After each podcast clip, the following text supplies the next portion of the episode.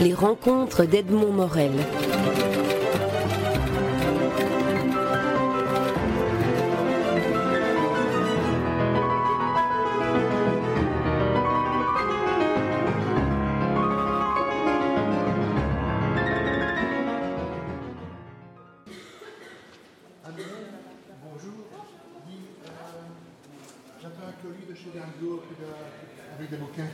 Aux, aux journalistes qui sont là. Donc pour le moment, je suis en haut euh, avec euh, monsieur. Ah oui, euh, ok. Bah, je vais le dire à Brigitte parce qu'il va me Ah, ok. mais- Ok, ça va. Donc vous me redites votre nom?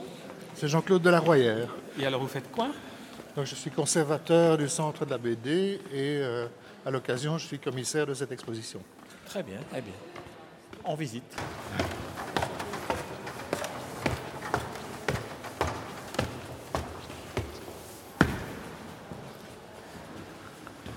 L'introduction est ici, avec quelques mots pour expliquer pourquoi nous faisons cette exposition. Et euh, il est évident qu'on a, reçu la proposition de chez Dargo, qui voulait fêter leurs 10 ans, leur du 10e anniversaire de la collection. Et comme on est très amateur de cette collection, pour nous, c'était une bonne occasion d'exposer des auteurs qu'on aimait bien. Alors Poisson Pilote a maintenant 10 ans. Euh, dans Poisson Pilote, il y a les- le double sens. Il y a le Poisson Pilote, euh, on est nouveau, on guide les autres. Et Pilote, le fameux magazine. Ben oui, parce que c'était euh, Guy Vidal qui avait démarré cette collection comme directeur arti- artistique. Et c'est l'ancien rédacteur en chef du magazine Pilote. Et en même temps, c'est une collection qui était nécessaire du fait qu'une nouvelle bande dessinée était apparue sur le marché, euh, principalement euh, euh, éditée par des, éditeurs indépendants comme l'association et quelques autres. Et donc, lui, il s'est dit, voilà, voilà un nouveau créneau pour Dargo. Et on va proposer cette bande dessinée qui s'adressait à des, à des spécialistes et à des gens qui s'intéressent de très près à la bande dessinée. On va proposer au grand public dans des albums cartonnés couleur à un prix démocratique. Et on va voir si ça fonctionne. Et en fait, ça a fonctionné très très bien. Euh, parce que euh, deux ans après, donc en 2002, ils ont déjà eu un album qui a eu le grand prix de- du Festival d'Angoulême, c'était Isaac le Pirate, et donc c'était une réussite, et c'était la consécration pour Guy Vidal qui est mort à la fin de cette année-là, donc euh, il, a, il a connu la réussite de sa, de, de sa collection. quoi. Il était vraiment un Poisson Pilote. Oui, oui, tout à fait.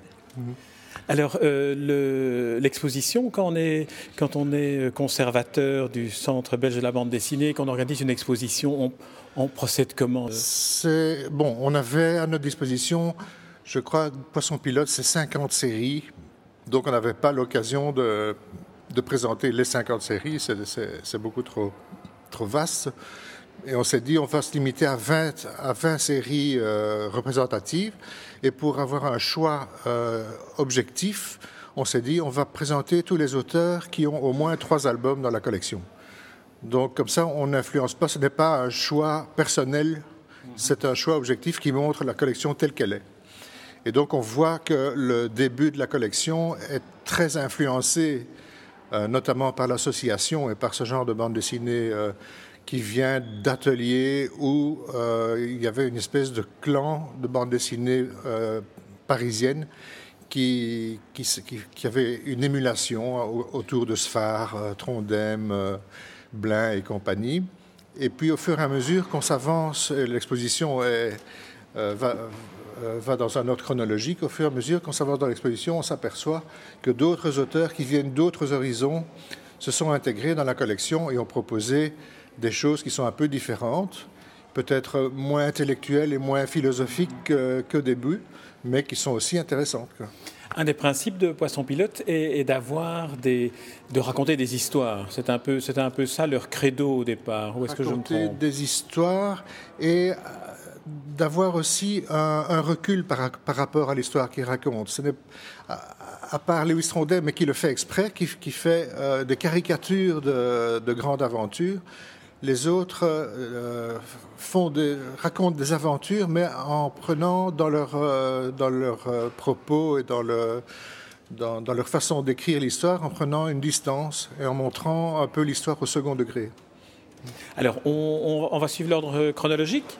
L'ordre chronologique, le premier de la collection, c'est Lewis Trondheim, parce qu'il a, il a commencé sa, ses aventures de Lapino en 1995 déjà, donc cinq ans avant l'apparition de la collection, et il est un précurseur chez Dargaud. Euh, idem pour euh, Christophe Blain qui avait fait la révolte d'Obfrog en 97, si je me souviens bien. Donc, euh, c'est un peu les auteurs qui ont décidé d'Argo de faire une collection pour accueillir cette, nouvelle bande dessinée. Alors, La fin du monde et autres, Pierre Le Gall et Franck Le Gall, c'est une. Voilà, ça, ça vient tout à fait d'un autre horizon.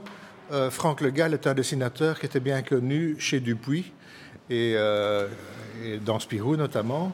Et pour lui, il avait proposé euh, une, espèce de, de, gageure de faire de la bande dessinée en ombre chinoise. Et donc, chez Dargaud, c'était l'occasion du lancement de la collection de proposer vraiment un autre type de bande dessinée qu'on ne pouvait pas inclure dans une autre collection. C'est vrai que c'est assez, assez spectaculaire, hein, l'ombre chinoise pour une bande dessinée. Ça fait un peu penser aux idées noires de, de Franquin, mais euh, avec des propos un peu plus euh, euh, poétiques. Oui, c'est vrai que les idées noires de Franquin, c'était vraiment noir. Oui, oui, oui, tout à fait. Alors, ce sont principalement des, des reproductions des couvertures que... Non, non, non. non, on a la reproduction d'un côté, d'un ah, côté du panneau, on a la reproduction de la couverture. Je la découvre avec vous. Hein. Oui, oui. Et de l'autre côté, on, on explique euh, ce qu'est la série. Donc, on donne un petit résumé de, de, la première aventure de la série. Et on dit un mot sur les auteurs. Donc, euh, le, le, tout, c'est toujours en trois langues au centre de la BD, donc en français, en néerlandais, en anglais et on montre une planche originale de l'album présenté. Comment est-ce que vous travaillez avec les, auteurs? Ils, euh, font les choix, eux, ou c'est vous qui avez choisi Dans cette exposition-ci, j'ai essayé de choisir moi-même et j'ai donné une possibilité dans, trois choix. J'avais chaque fois choisi trois planches. J'aurais dit, voilà, une de ces trois-là, ça irait très bien.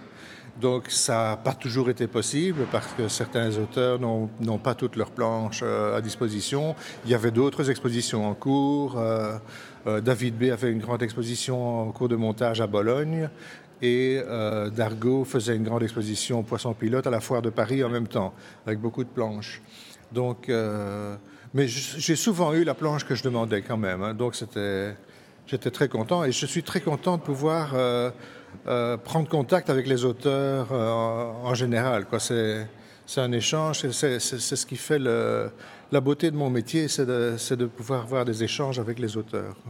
Et vous êtes, euh, en qualité de conservateur, c'est vous qui êtes le commissaire de toutes les expositions ou bien vous avez pu choisir celle... Non, quand on a des sujets particuliers comme le manga ou l'Anfeuse de Troyes, on choisit un spécialiste de, ce genre particulier parce qu'on bon, ne peut pas tout connaître. Il y a plus de 4000 albums qui sortent tous les ans en français. Et, euh, mais, quand ce sont des expositions, euh, je veux dire, euh, qui entrent dans mes cordes, donc je, fais, disons, une exposition sur deux ou une exposition sur trois. Quoi. Comment devient-on conservateur du Centre belge de la bande dessinée? Il faut une formation de conservateur ou plutôt une spécialisation en bande dessinée? Qu'est-ce qui prévaut? Dans mon cas, ça s'est fait sur le tas puisque euh, j'ai commencé à éditer et à être édité dans un journal de rock en 1975. Ça s'appelait euh, Mort, et puis euh, ça s'est appelé En attendant.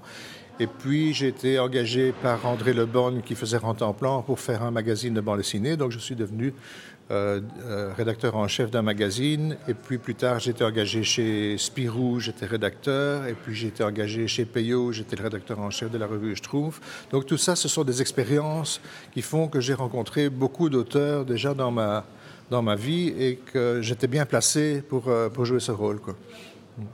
Et alors ici, maintenant, en tant que conservateur au Centre belge de la bande dessinée, euh, une journée, ça se passe comment Une journée d'un conservateur d'un centre comme celui-ci? Je prépare principalement les expositions futures. Parce que c'est assez long à préparer déjà le, scénario de l'exposition et puis tous les contacts pour obtenir les planches à gauche et à droite. C'est beaucoup de, renseignements, beaucoup de documentation avant de pouvoir euh, enclencher euh, le l'exposition en elle-même. Alors, on continue l'exposition? Oui, donc voilà, Isaac le Pirate, qui a eu le Grand Prix d'Angoulême en 2002, et c'est vraiment c'est un genre de bande dessinée qui n'est pas de la bande dessinée humoristique, qui n'est pas de la bande dessinée réaliste, qui est une troisième voie. Et euh, très, euh, cette série est très représentative de cette troisième voie. Donc, euh, c'est. C'est-à-dire, comment est-ce que vous la définiriez, cette troisième voie? C'est-à-dire qu'on n'est pas, on est, on n'est pas dans le, dans le réalisme, on n'est pas dans, dans, la le figuratif. On est dans la caricature du réalisme. On voit, la on voit le réalisme euh, du petit bout de la lorgnette, de loin. Un regard ironique sur, le, sur, sur, le réalisme. Ironique, et on utilise la bande dessinée euh, de manière à ce que aucun autre média pourrait raconter cette histoire sauf la bande dessinée. Surtout dans le cas de Blain, on voit des petits personnages qui s'agitent de loin et tout ça. Dans un, de ses livres qu'il a fait chez Dupuis, le réducteur de vitesse, on voit des personnages qui sautent dans les engrenages d'une machine. C'est quelque chose qu'on ne peut pas montrer au cinéma, qu'on ne peut pas faire en... C'est en bande dessinée qu'on peut, qu'on peut euh, raconter ce genre d'histoire. C'est peut-être ça la troisième, la troisième voie. Alors ça, ça n'est valable que pour la bande dessinée. Oui, oui, tout à fait.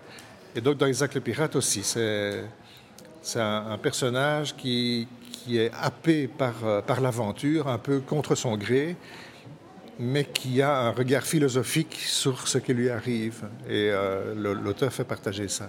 Alors là, on va regarder la, la, planche que vous avez choisie. Alors dites, décrivez-la nous.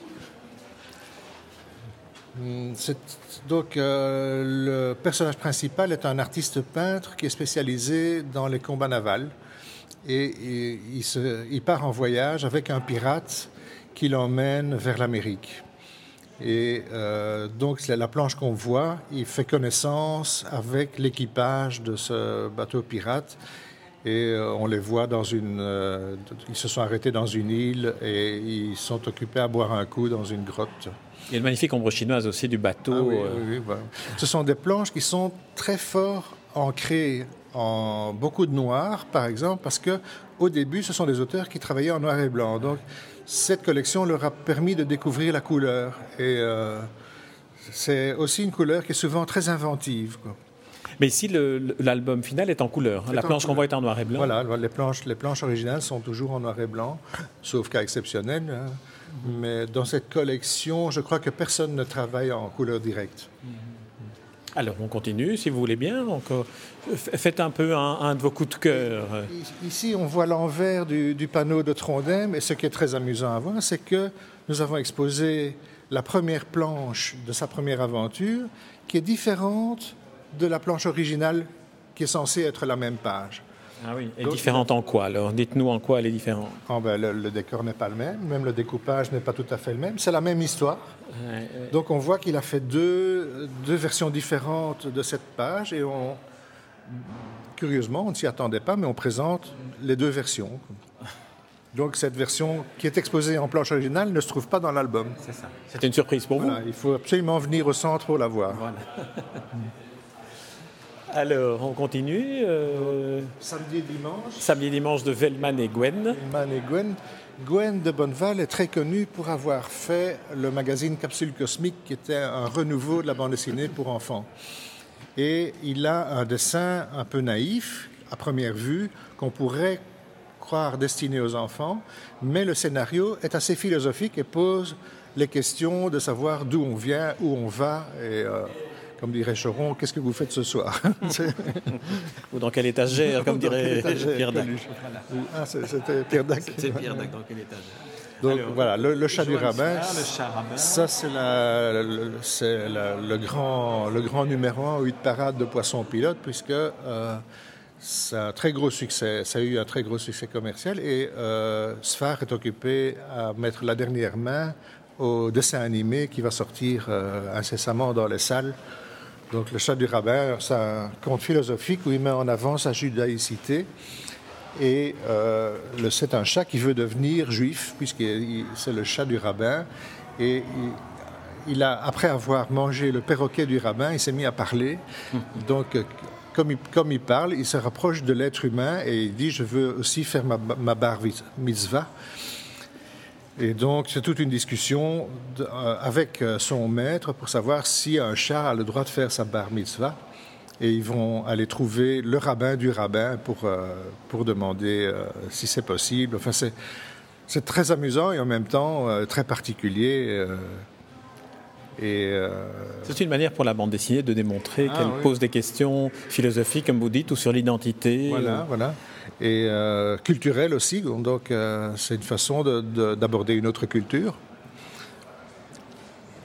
Alors, on continue peut-être encore un. On va pas les faire, on va pas pouvoir les, les, faire tous. Je dis moi, un, allez, un, un, de ceux sur lesquels. J'aime énormément Riyad Satouf, qui est euh, le spécialiste de l'adolescence et des adolescents mal dans leur peau. Alors la couverture, c'est les pauvres aventures de, Jérémy, et les jolis pieds de Florence. Oui, Jérémy est un employé dans une firme de, de jeux vidéo, donc il, fait la conception de jeux. Ah et euh, il travaille en face de la réceptionniste dont il admire le cul à longueur de journée et les pieds. Donc ça s'appelle les jolis pieds de Florence parce qu'il est très sensible au fait qu'elle joue avec ses pieds euh, pendant qu'elle euh, qu'elle travaille, qu'elle enlève ses, sandales, qu'elle les remet, tout ça, et ça ça l'interpelle beaucoup.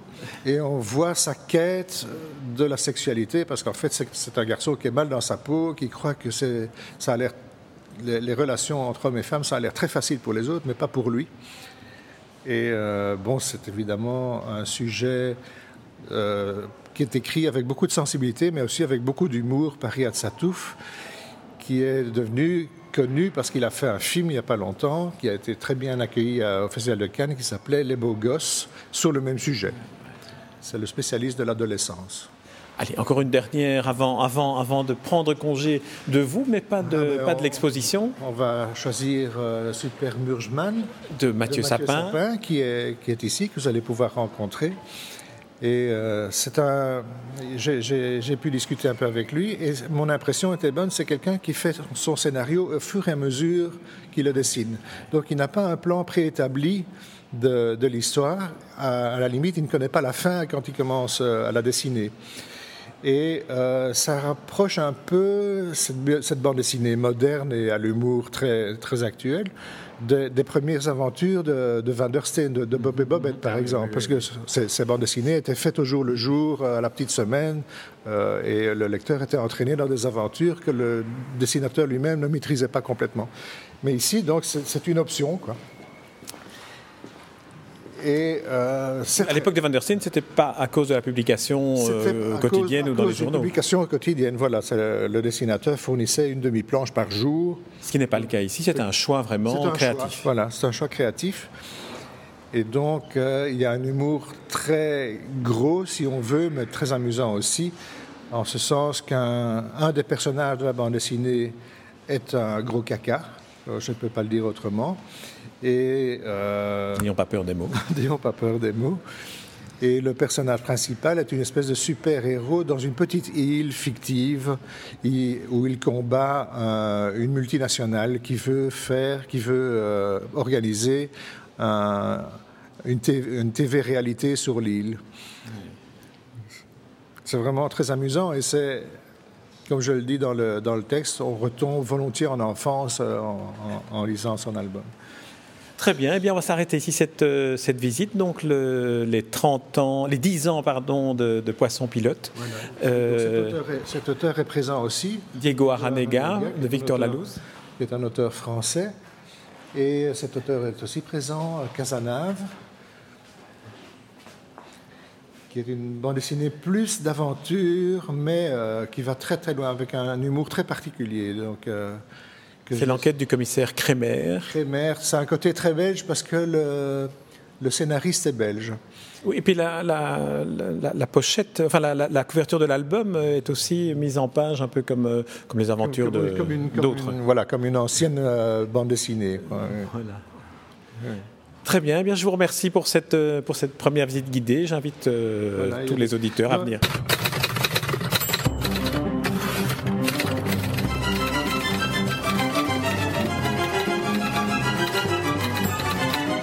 Les rencontres d'Edmond Morel.